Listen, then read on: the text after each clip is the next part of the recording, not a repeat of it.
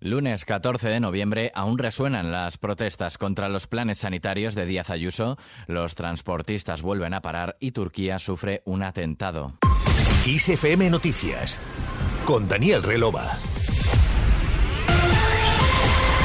Buenos días. Decenas de miles de personas se manifestaron este domingo en Madrid para defender la sanidad pública. Los manifestantes acusan al gobierno de Isabel Díaz Ayuso de destruir la atención primaria y han protestado contra la precariedad laboral de algunos profesionales sanitarios, los largos tiempos de espera para la atención primaria y las especialidades. El consejero de Sanidad de la Comunidad de Madrid, Enrique Ruiz Escudero, dijo en la sexta que la manifestación ha estado en clave política jaleada por Más Madrid. Manifestación eh, es una manifestación que, como claramente se ha visto, ha estado en clave política, eh, jaleada principalmente por Más Madrid. Y bueno, la manifestación a nosotros no nos condiciona, lo que es nuestro trabajo es eh, seguir trabajando por la sanidad madrileña y seguir que conseguir que siga creciendo. lógicamente es mejorable, pero probablemente es la mejor sanidad de España y en esa línea es la que tenemos que seguir trabajando.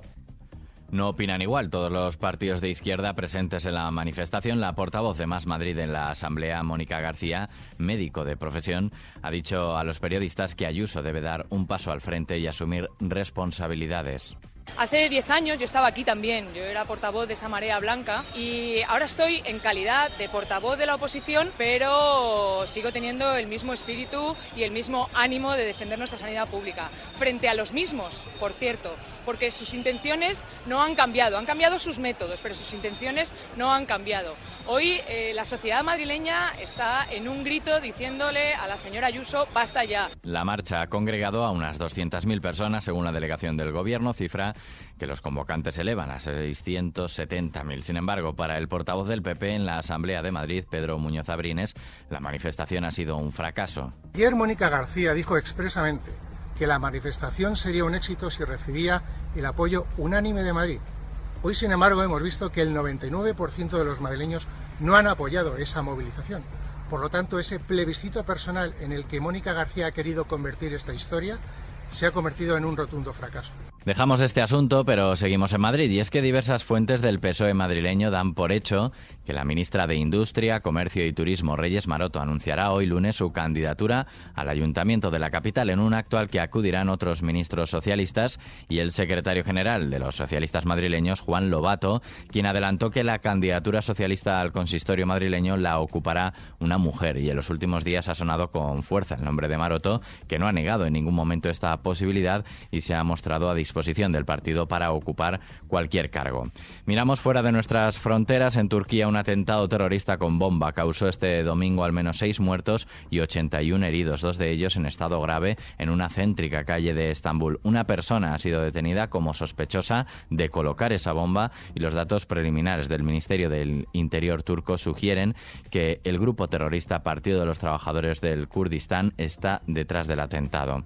Y en Estados Unidos los demócratas mantendrán el control del Senado después de que Catherine Cortez Masto haya sido declarada ganadora en Nevada, por lo que la segunda vuelta del próximo 6 de diciembre en Georgia solo decidirá si la formación demócrata amplía su ventaja una vez asegurada su mayoría.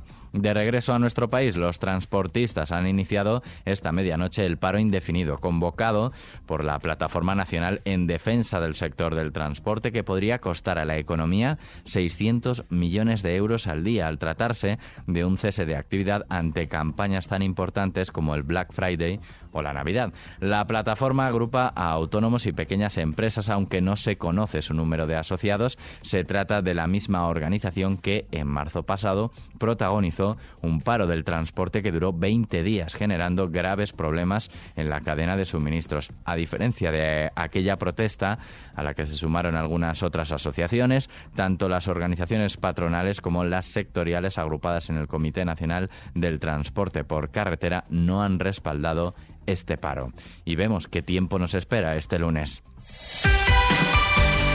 Hoy tendremos nubosidad abundante y precipitaciones en el área cantábrica que pueden extenderse de forma más débil y dispersa a la meseta norte, oeste de la meseta sur y del sistema central, Alto Ebro, norte del sistema ibérico y Pirineo occidental. También se esperan chubascos y tormentas en Baleares.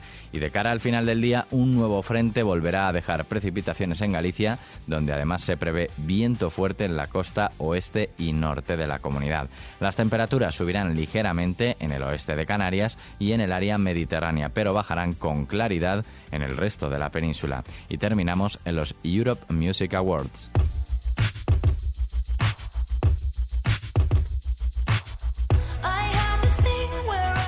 Taylor Swift ha irrumpido en los EMA 2022 que se han celebrado este domingo en Düsseldorf, Alemania, después de llevarse cuatro de los seis premios a los que aspiraba. Swift se ha llevado los galardones a Mejor Artista, Mejor Artista Pop, Mejor Vídeo y Mejor Vídeo de larga duración. La artista ha agradecido el apoyo de sus seguidores y ha mostrado su respeto a todos los compañeros nominados. Con ella terminamos el podcast. La música continúa en XFM con toda la información actualizada a las en punto y ampliada aquí en los podcasts de XFM Noticias. Susana León en la realización. Saludos de Daniel Relova. Que pases un buen día.